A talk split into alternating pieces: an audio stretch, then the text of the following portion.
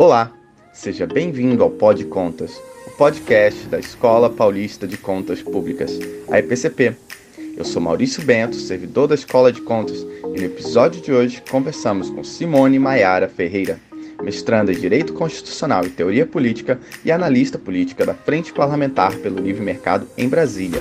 Mas antes de começar, gostaria de convidá-los para acompanhar mais de perto o trabalho da escola pelo Instagram e pelo YouTube onde transmitimos eventos sobre gestão pública, finanças públicas, prestação de contas e outros temas relevantes. Links na descrição. Olá, sejam bem-vindos ao Pod Contas, o podcast da Escola Paulista de Contas Públicas, a EPCP. Hoje nós recebemos Simone Maiara, mestrando em Direito Constitucional e Teoria Política e analista política da Frente Parlamentar pelo Livre Mercado. Simone, é, obrigado aí por topar conversar conosco. Muito obrigada a você pelo convite. Estava ansiosa para conversar e vamos lá. A Simone, gente, ela é especialista aí em política de defesa nacional. Ela estuda bastante o tema, pesquisa o tema e já escreveu aí vários artigos sobre esse tema que é interessantíssimo e no Brasil pouco explorado, né? Eu sei que em outros países esse tema é bastante estudado, é muito relevante, mas no Brasil ele ainda é subexplorado. Então, vai ser super legal aí uma, ter uma conversa dessa super é, é, diferente. É, e então, Simone, eu acho que por essa minha introdução, como é um tema pouco explorado, eu queria que você começasse aí comentando um pouco sobre o conceito, a definição, né, as funções e a própria evolução histórica de, de defesa nacional e de uma política de defesa nacional. Sim, defesa nacional é um tema que hoje é um, perdão, é um conceito que hoje está muito amplo. Mas lá no início, assim, isso é uma coisa que eu defendo na minha pesquisa, é que a necessidade de uma defesa, ela está presente desde a formação do Estado moderno. Na verdade, eu vou mais atrás. Eu acho que assim, a partir do momento que existiram grupos sociais humanos, existia alguém responsável pela defesa daquele grupo.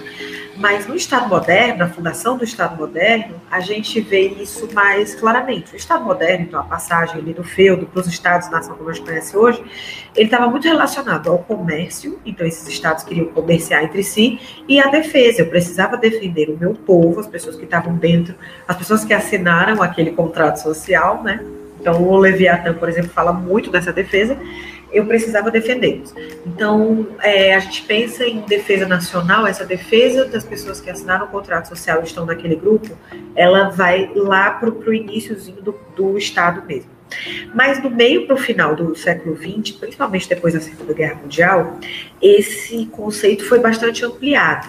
Porque quando acabou a Segunda Guerra Mundial, até um pouco antes, né, quando a gente teve o crash da Bolsa e tal, mas principalmente depois da Segunda Guerra Mundial, que os estados começaram a assumir mais responsabilidades e depois de a gente ter uma guerra total, como foi chamada a Segunda Guerra Mundial, ou seja, aquela guerra que envolve tudo do país. Então, por exemplo, eu tinha fábricas de carro que paravam de produzir carro para produzir tanques e projéteis. Não é bala, gente, é projétil. E então, eu tinha a indústria do país mobilizada para aquilo. Então, eu tinha as escolas parando de funcionar às vezes, porque a sua estrutura serviria para guardar pessoas. Então, essa é a guerra total. Então, depois disso, os estados perceberam que, que a defesa ela era muito além de só dar arma para os meninos e botar eles num, num campo de batalha que era longe das suas cidades. A defesa passou a ser muito mais coisa. Então, por exemplo, é, e aí a gente também está no momento de, do Estado crescendo, né? O welfare state estava ganhando o mundo. Então várias coisas começaram a receber esse adesivinho de defesa, porque a partir do momento que eu chamo aquilo de defesa, eu posso englobar aquilo dentro do Estado e falar, ó, a minha indústria de aço, ela é necessária à minha defesa nacional. Então ela vai ficar com o Estado. Então a gente vê que o, o, aumento do tamanho do que é defesa nacional foi junto com o aumento do que é o Estado. Por isso que eu falo que o Estado nasceu e ele está intrinsecamente ligado ao conceito de defesa.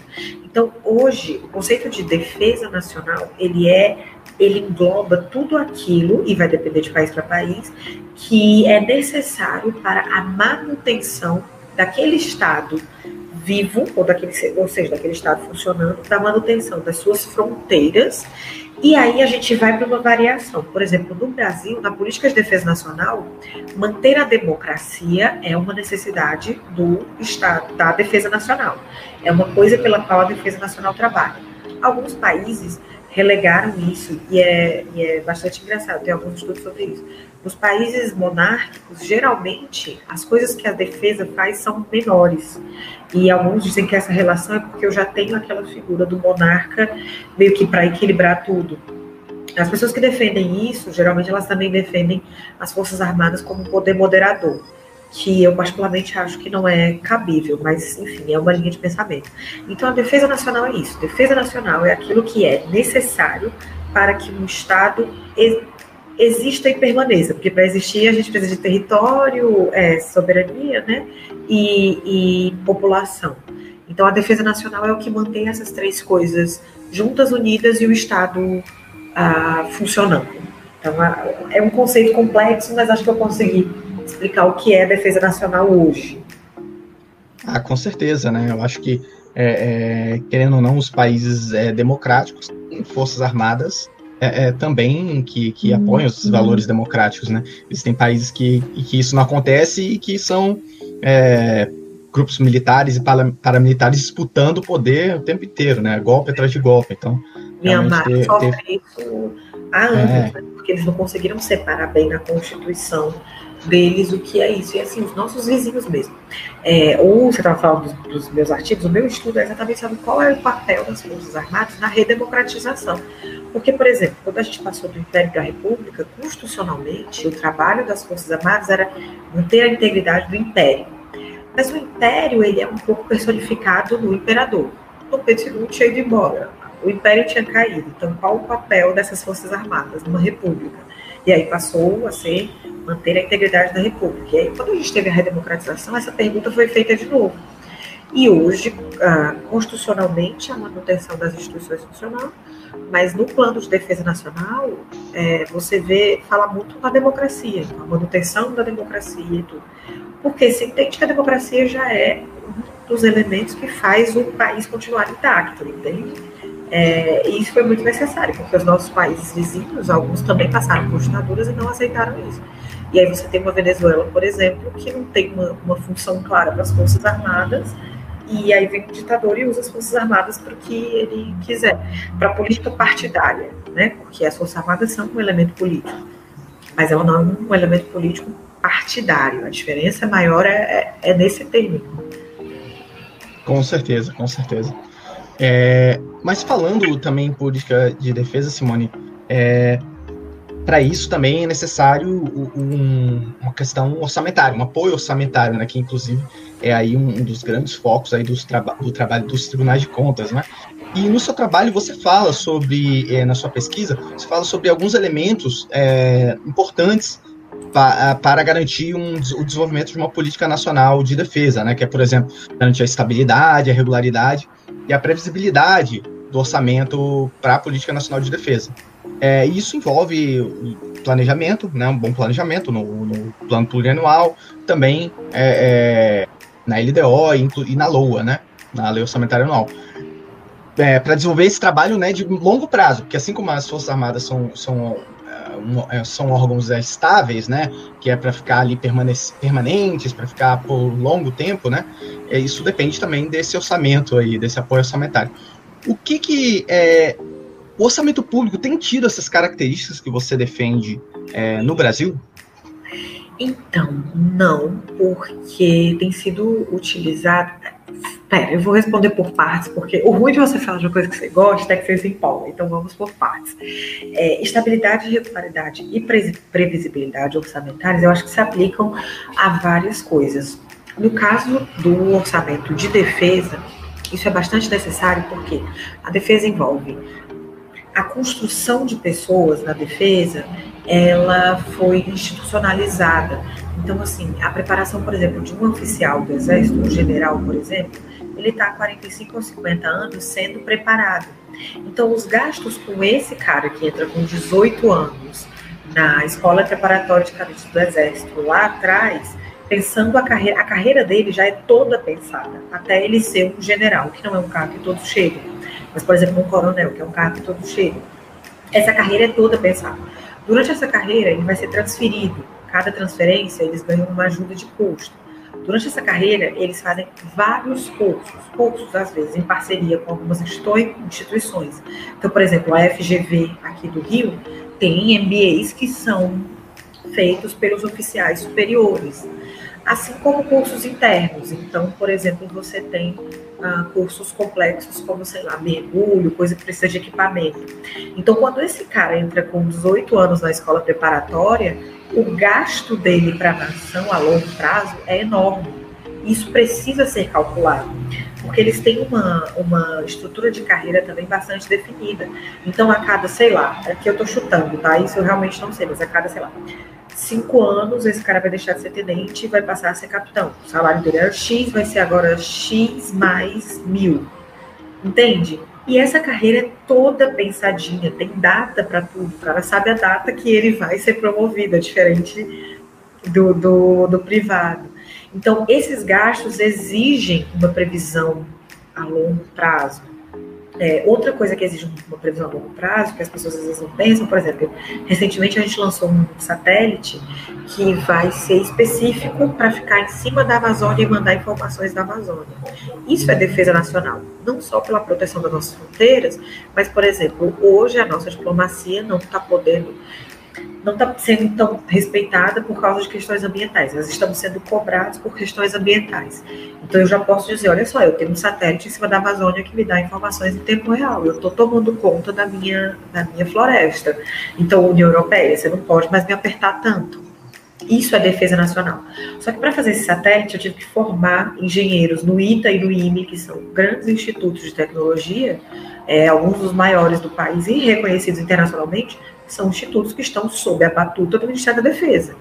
E os alunos desses institutos moram lá, né? É, é, é esquema de internato. Então você entende que eu tenho que ter esse planejamento a longo prazo, que é um planejamento que envolve tecnologia, envolve preparação humana. Por isso eu preciso desse planejamento a médio e longo prazo. No Brasil, a gente tem um, problema muito sério, que eu acho que tem a ver com essa questão de ainda as Forças Armadas não terem encontrado exatamente seu lugar depois da redemocratização. E, assim, eu vejo isso para tudo. Você trabalha com contas públicas talvez me diga melhor. Mas a gente não tem políticas de Estado. Em outros países, a defesa, por exemplo, ela é uma política de Estado.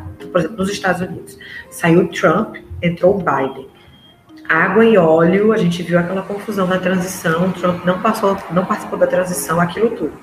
Agora deu 20 dias de governo, o Biden estava mandando bombardear a Síria, igualzinho o Trump fez. Porque eles têm um projeto de projeção internacional e um projeto de, de, de política de defesa alinhado, democrata ou republicano. Então, o planejamento, inclusive orçamentário, ele é feito levando isso em conta. Então, por exemplo, o Trump barrou é, militares trans. O Biden, já na primeira semana, tirou essa proibição. Isso é menor. Eu sei que os gastos para as Forças Armadas dos Estados Unidos nunca serão menos que X, porque aquilo é o que eu preciso para continuar. Mandando satélite para o espaço, aquilo é o que eu preciso para continuar, mantendo meus navios no mundo, entende? Então, no Brasil, a defesa, por exemplo, esse artigo que, que você citou, que é o que eu falo especificamente das contas, é, um dos jeitos de provar na minha pesquisa que o FHC relegou a defesa para segundo plano do governo dele foi mostrar que o, o, o percentual do orçamento, percentual do PIB que ele usou para defesa foi ínfimo. Foi basicamente para pagar os salários e pagar a alimentação. É, ele não, não, não, não, não colocou nenhum gasto para investimento em pesquisa, nem nada desse tipo, entende? Então, a gente tem uma discrepância imensa, mesmo nos governos Lula e Dilma, entre o governo Lula e o governo Dilma, é, a discrepância de orçamento também é enorme. Então, o orçamento do Brasil, por não haver uma previsão de estabilidade, é um bom jeito de você saber se aquele governo deu mais moral para a defesa ou não. E aqui é a gente importante entender que a defesa está dentro, e essa, e aqui eu estou bem puxando a sardinha para minha pesquisa, porque é uma teoria que vem principalmente da Europa, do Raymond Aron, do Brasil, Celso Laffer usa mais, que a defesa ela caminha com a diplomacia, né? O, o, um grande general, ele disse isso, que é o, o que a, a guerra ela é a política por outros meios. Então, a guerra, ela é um jeito do país conversar com os seus vizinhos. Hoje está muito mais voltada também para a manutenção interna, né? E a gente vai falar disso. Mas a guerra, ela é um jeito do país lidar com os seus vizinhos. Ela é parte da política externa de um país. E pelo orçamento, pela forma como trata o orçamento, a gente consegue dizer se esse país realmente considerava isso, do FHC, FHC zero considerava, e a gente vê, por exemplo, o Lula, que considerava super e colocou muito dinheiro na defesa e fez previsões orçamentárias e planos até 2020, que não foram cumpridos quando a Dilma entrou. Então, essa tria de estabilidade, regularidade e previsibilidade no Brasil é utópica. Assim, ela não se aplica para as Forças Armadas, para a defesa. Quando eu falo Forças Armadas, parece que é quase um, um, um tribalismo, um partidarismo. Não é, para a defesa, que é bem mais amplo. Com certeza. Então você já falou até uma coisa que eu estava pensando em conversar, que era sobre se o, o, o, o, a política de defesa tem, tem, sido uma prioridade. A resposta, pelo visto, é não, né? É, então não tem sido. orçamento uma... a gente vê, né? Não só prioridade, mas assim, não tem tido nenhum grande planejamento ou enfoque, nem nada do tipo, né? É, mas assim. Isso... Anos, não, assim no governo Lula, ele, principalmente no primeiro governo, porque foi assim, começa na verdade na época da campanha. Na época da campanha, existem algumas escolas de altos estudos das Forças Armadas.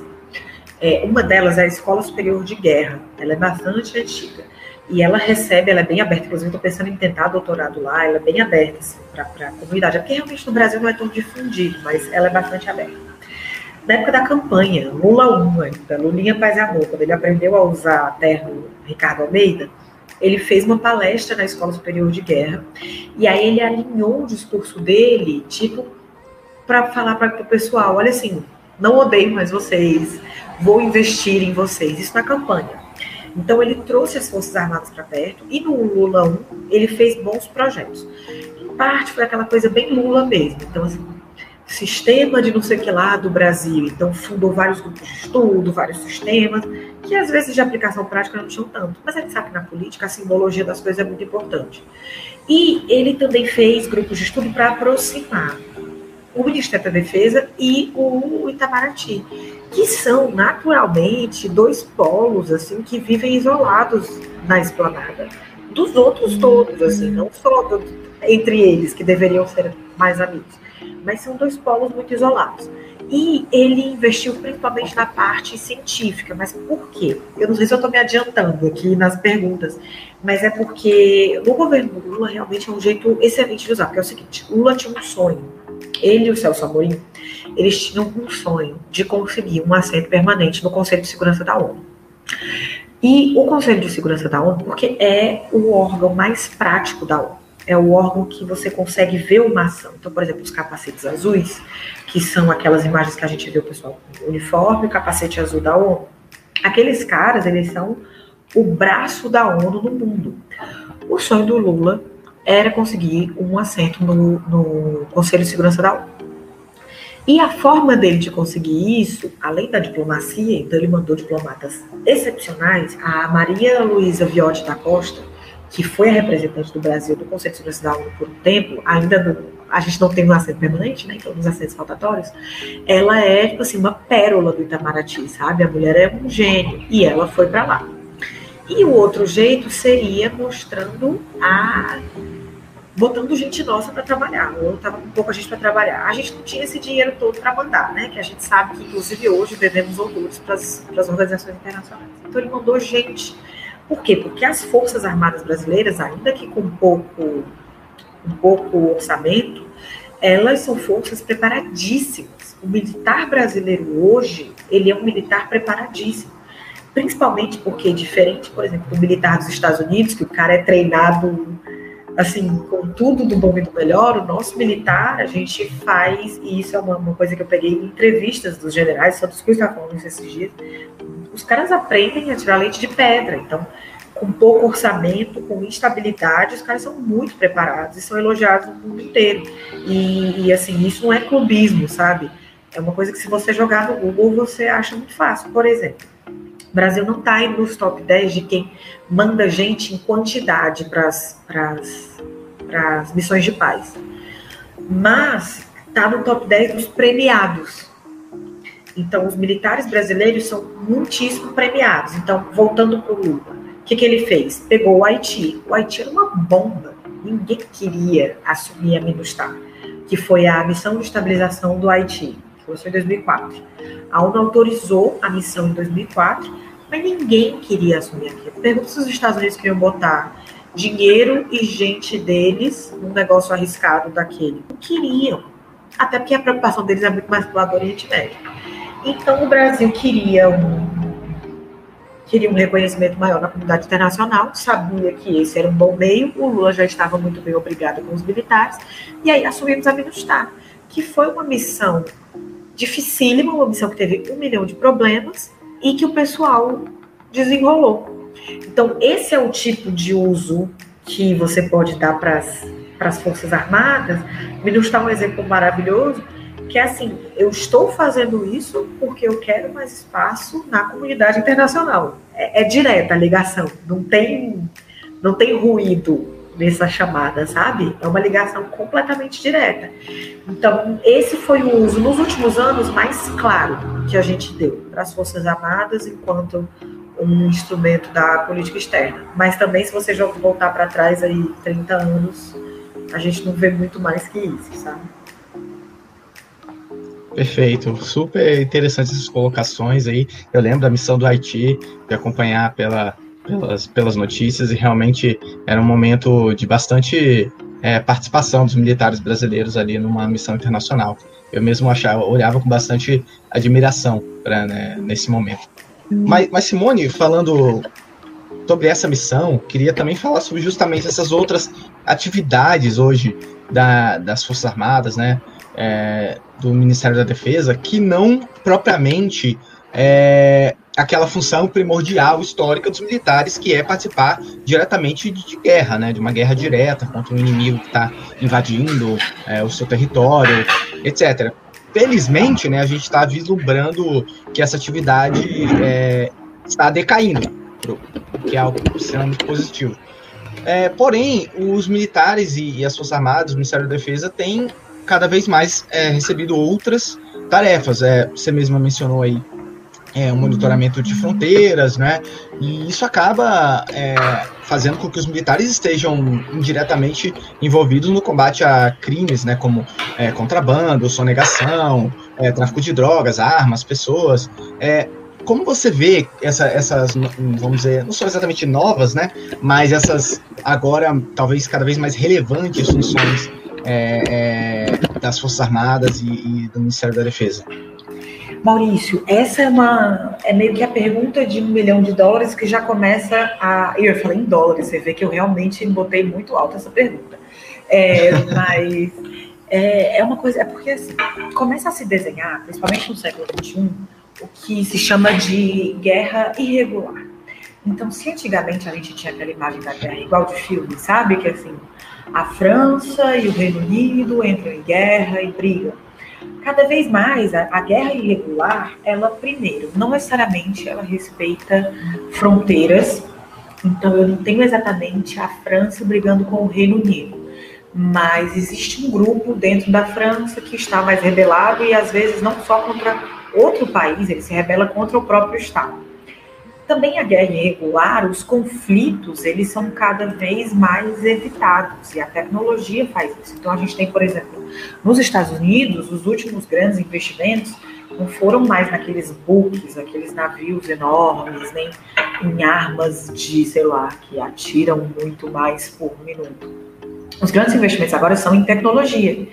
Então você tem uma, você tem unidades nos Estados Unidos que trabalham só por drones. Então, é, alguém no Texas está controlando um drone que está voando no Oriente Médio uhum. e vai lançar uma bomba lá. Inclusive, está sendo muito estudado se dentro do direito da guerra, porque existe um direito para reger a guerra, eu acho isso sensacional. Dentro do direito da guerra é questionado se isso não é crime de guerra, é, porque é uma coisa muito nova. Então, dentro dessa guerra irregular, as ameaças não são mais as mesmas. Então, por exemplo, o crime transfronteiriço que você falou é um questionamento que às vezes é feito. Eu, particularmente, acredito que estamos sim falando de defesa, mas muita gente fala, por exemplo, a fronteira do Mato Grosso do Sul, que é um dos lugares onde mais passa droga e onde grandes cartéis estão lá. Esses grandes cartéis, eles eles são uma fissura na nossa democracia. Se eu tenho um lugar onde o Estado não está podendo exercer o seu poder pleno, eu acho que isso é uma ameaça à nossa soberania, à nossa democracia, em última medida. Mas quem vai agir? A Polícia Federal só? Será que não é necessário as Forças Armadas? Hoje a gente tem um sistema, eu adoro falar, porque um dos engenheiros que trabalha nisso é um grande amigo meu, e eu sou super orgulhosa, que chama CISFROM é, que está parado o projeto, inclusive por, por causa dessas, dessas instabilidades orçamentárias. Mas o CISFRON, ele é um sistema muito, muito moderno, muito, muito apurado e muito refinado, feito por engenheiros brasileiros, para conseguir pegar a nossa fronteira seca, fronteira seca não, porque nem tudo ali é fronteira seca, mas a nossa fronteira quer dizer que, só, que não é a fronteira do Atlântico, né? É a fronteira terrestre mesmo é, não é a nossa costa, é a nossa fronteira, que são oito mil e poucos de fronteira, acho que mais até, na verdade. Os meninos já me falaram que são tipo 13 mil quilômetros, 13 milhões de quilômetros, sei lá. Eu vou falar o número errado aqui, eu sou de humanos, gente, não lido com números. Joga no Google que você vai ver que a fronteira é gigantesca. E aí um sistema de satélites e coisas para cobrir essa fronteira. Quem está fazendo isso são as Forças Armadas. Mas aí, quando eles enxergam, por exemplo, algum crime, isso vai caber para a polícia, é um questionamento que surge. Mas hoje, as ameaças à nossa soberania, à nossa integridade, não dá para você dizer que a ameaça ela é aquela ameaça clássica. Inclusive, tem uma coisa, uma das coisas que, por exemplo, a construção de Brasília, a Brasília ser central, uma das coisas é porque na época era por uma razão de segurança. Então, por exemplo, navios parados no Rio de Janeiro não conseguiriam atingir Brasília. Cara, hoje em dia isso é, tipo, é totalmente obsoleto e ridículo. Você consegue atingir Brasília de qualquer lugar do mundo. Você, você dá um jeito, você manda um drone, você manda um satélite. Então, assim, como a, a, o conceito de defesa cresceu, como os ataques, por exemplo, o terrorismo. Quem lida com uma ameaça de terrorismo? Porque o terrorismo, ele é uma ameaça interna, não estou mais falando de fronteira. Um terrorista no centro do Rio de Janeiro. Quem lida com isso? A polícia ou o... A polícia ou, o, ou as Forças Armadas? Esse questionamento é real agora e, e isso está sendo resolvido, sabe assim? As necessidades estão ajudando a, a resolver isso. Mas também é um questionamento do orçamento, porque se as ameaças aumentam, eu aumentam também os gastos que eu vou ter para resolver aquele problema, né? E, mas é assim, é, é algo do, é bem próprio do século XXI, sabe? É uma coisa bem própria do século XXI, a guerra irregular. Perfeito. Perfeito. Eu vejo que realmente a, a fronteira brasileira que você mencionou, Simone, é, é, muito maior que a fronteira dos Estados Unidos com o México ali. Né? E, e, a gente faz fronteira com muito mais países, né? São vários e vários países ali, de, de Uruguai, Argentina, Paraguai, Bolívia, né? vai subindo, subindo, subindo, Venezuela, é, Suriname. Então, assim, são vários países, enquanto os Estados Unidos faz fronteira só com dois e, e, não e a, realmente é, e aqui, dá, é, e aqui dá problema só com um, né? Mas você pensa que, olha só, os Estados Unidos têm duas fronteiras, tá? Fronteiras, em grande parte, fronteira seca, ou seja, não é rio, não é nada. É um negócio reto, se você olhar no mapa, é meio que é, é quase completamente reta a fronteira. E eles não dão conta, eles têm que construir muro, eles têm que colocar câmera.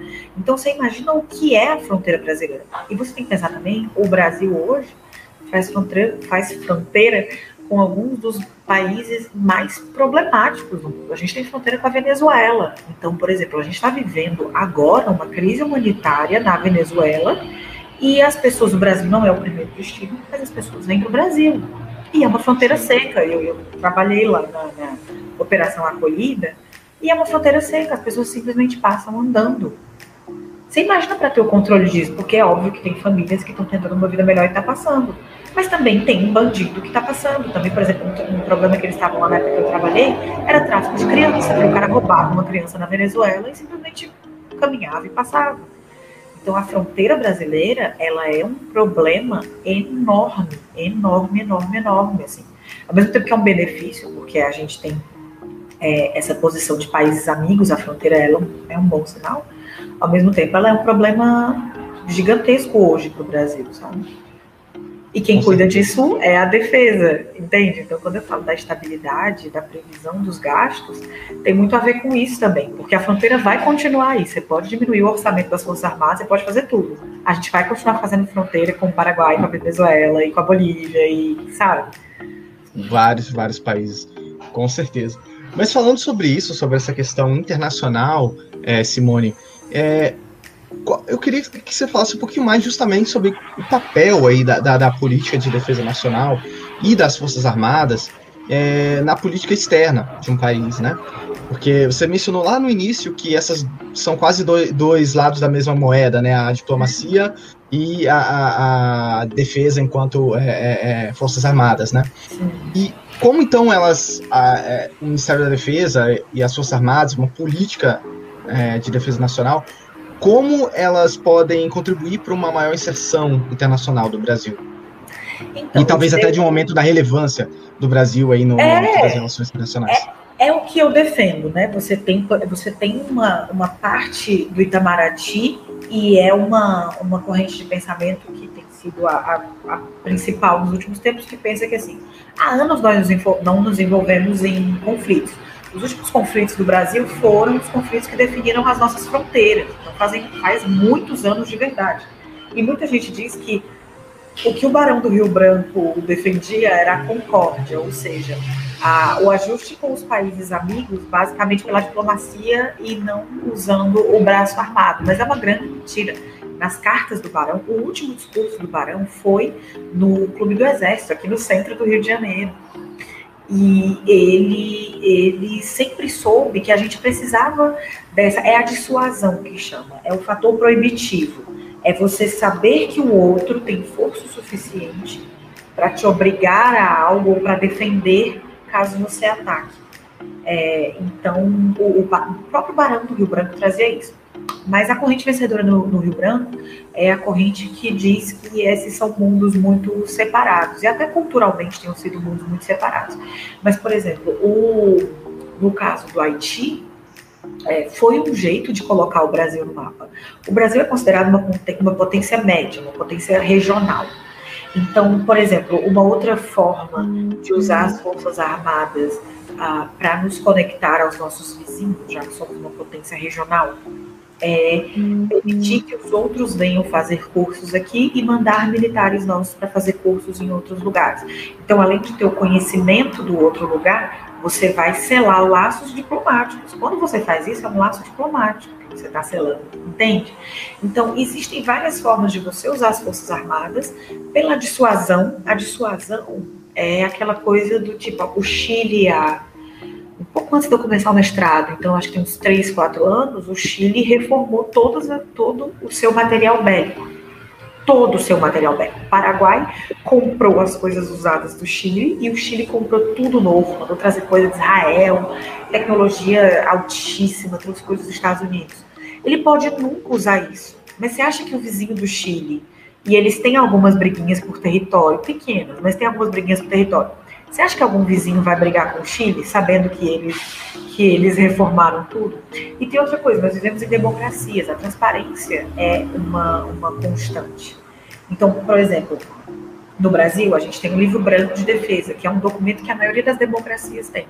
Nesse livro branco da defesa, o país coloca as suas estratégias, obviamente que não tudo, mas coloca os seus objetivos, as suas estratégias e coloca o que ele tem então, os meus amigos vão ver aquilo e vão pensar: cara, se eu tiver um problema, é melhor eu ser amigo do Brasil. Os meus inimigos, a gente não tem inimigos declarados, mas os meus possíveis inimigos vão olhar aquilo e vão pensar, cara, é melhor eu ter cuidado com o Brasil. Ou que é o que muita gente chama que é a escalada, né? O, o, o, o, mito do, do, do. O general Vilas Boas sempre falava disso. Então, assim, eu crio um coraçado que aguenta a arma que você tem. Coraçado é, é, é um navio encoraçado, então, é, então eu crio um coraçado que aguenta ah, o que você tem. Você vai colocar os seus cientistas para produzir uma arma que fure esse encoraçado. Enquanto isso, os meus cientistas vão ficar procurando um jeito de proteger já da arma que você vai. Então, é uma escalada. E, e assim, eu brinco que, que é, é, é, complicado falar isso porque seria muito mais bonito eu estar cantando Imagine aqui, dizendo pra gente se abraçar e vamos viver a paz mundial. Mas essa lógica é a lógica pela qual a raça humana vem se organizando desde sempre. Óbvio que a gente chegou num ponto, logo depois da Segunda Guerra Mundial, e foi quando a defesa caiu um pouco em. saiu de moda, porque como a gente chegou no ponto das, das armas nucleares, então a gente chegou num ponto em que eu posso tanto é, destruir o meu alvo quanto acabar com a raça humana, a gente tem meio que agora um parâmetro. Com isso aqui a gente não brinca, que é o que chama MED, né? É, eu vou lembrar o que, é essa sigla, mas eu lembro que a gente sempre escreve MED porque é, é mais difícil de, de esquecer. Deixa eu vou, vou já lembrar o que, que é a, a sigla de MED. Mas é, então a gente tem um parâmetro de até onde a gente pode brincar hoje. Mas, mas a defesa, ela é esse braço. É óbvio que eu tenho que ter diplomatas preparados, e o Brasil também tem uma escola de diplomatas muito, muito reconhecida muito boa. E nós temos esse papel de grande amigo de todo mundo, mas você esquecer da dissuasão, ou mesmo da sua possibilidade de ataque, é muito perigoso, ainda mais porque eu estou falando de um país de, de, de tamanho continental, de fronteiras uhum. enormes e abertas, que tem um dos grandes é, um dos grandes tesouros hoje do mundo, que é a Amazônia, e a gente está vendo essa briga diplomática pela Amazônia, e os outros países realmente acreditam que podem falar o que deve ser feito na Amazônia. A gente tem uma costa que também é riquíssima, não à toa é chamado de Amazônia Azul no Plano Nacional de Defesa, porque é equivalente à nossa Amazônia Verde em tamanho, em riqueza de fauna é, e, e, e ameaça mesmo. A gente tem, tem é, não raro, a gente tem é, navios encontrados aqui procurando petróleo ou procurando espécies. Então, você ter tudo isso e achar que só diplomacia é suficiente é uma visão não realista das relações internacionais. E por mais bonito que seja, a realidade se sobrepõe a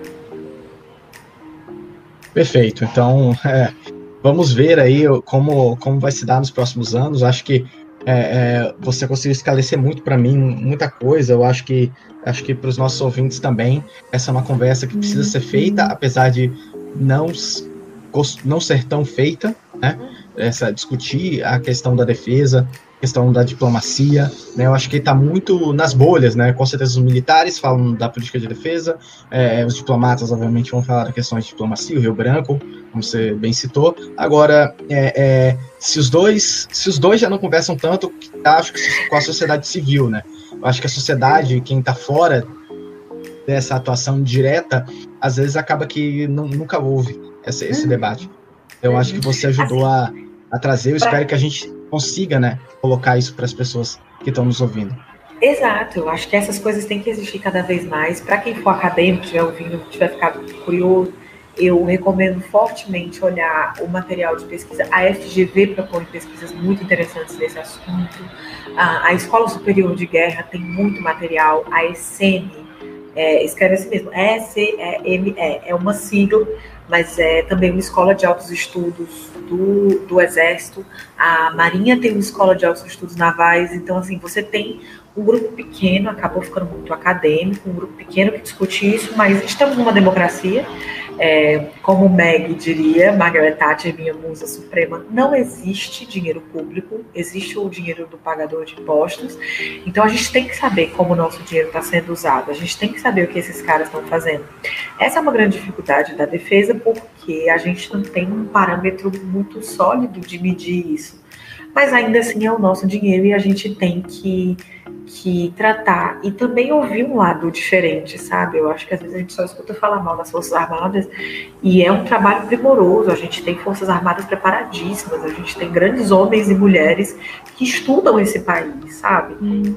E é interessante também ouvir o que eles têm para dizer. É, por isso que eu sugiro esses sites para, enfim, para quem tiver interesse procurar material. Tem revistas muito boas, tem coisa muito bem escrita sobre. Perfeito, então. Simone, muito obrigado aí pela conversa, pelas dicas, pelas reflexões. É, eu mesmo gostei muito e acho que os nossos ouvintes também. Obrigado aí por se dispor a conversar com a gente. Ah, eu que agradeço de novo. Espero que as pessoas tenham ouvido, porque eu sou apaixonada pelo tema, então para mim é muito fácil. Muito obrigada, Maurício, pelo convite e estou sempre à disposição. Você sabe que é só chamar para qualquer coisa, um chopp ou participar do podcast, a gente combina.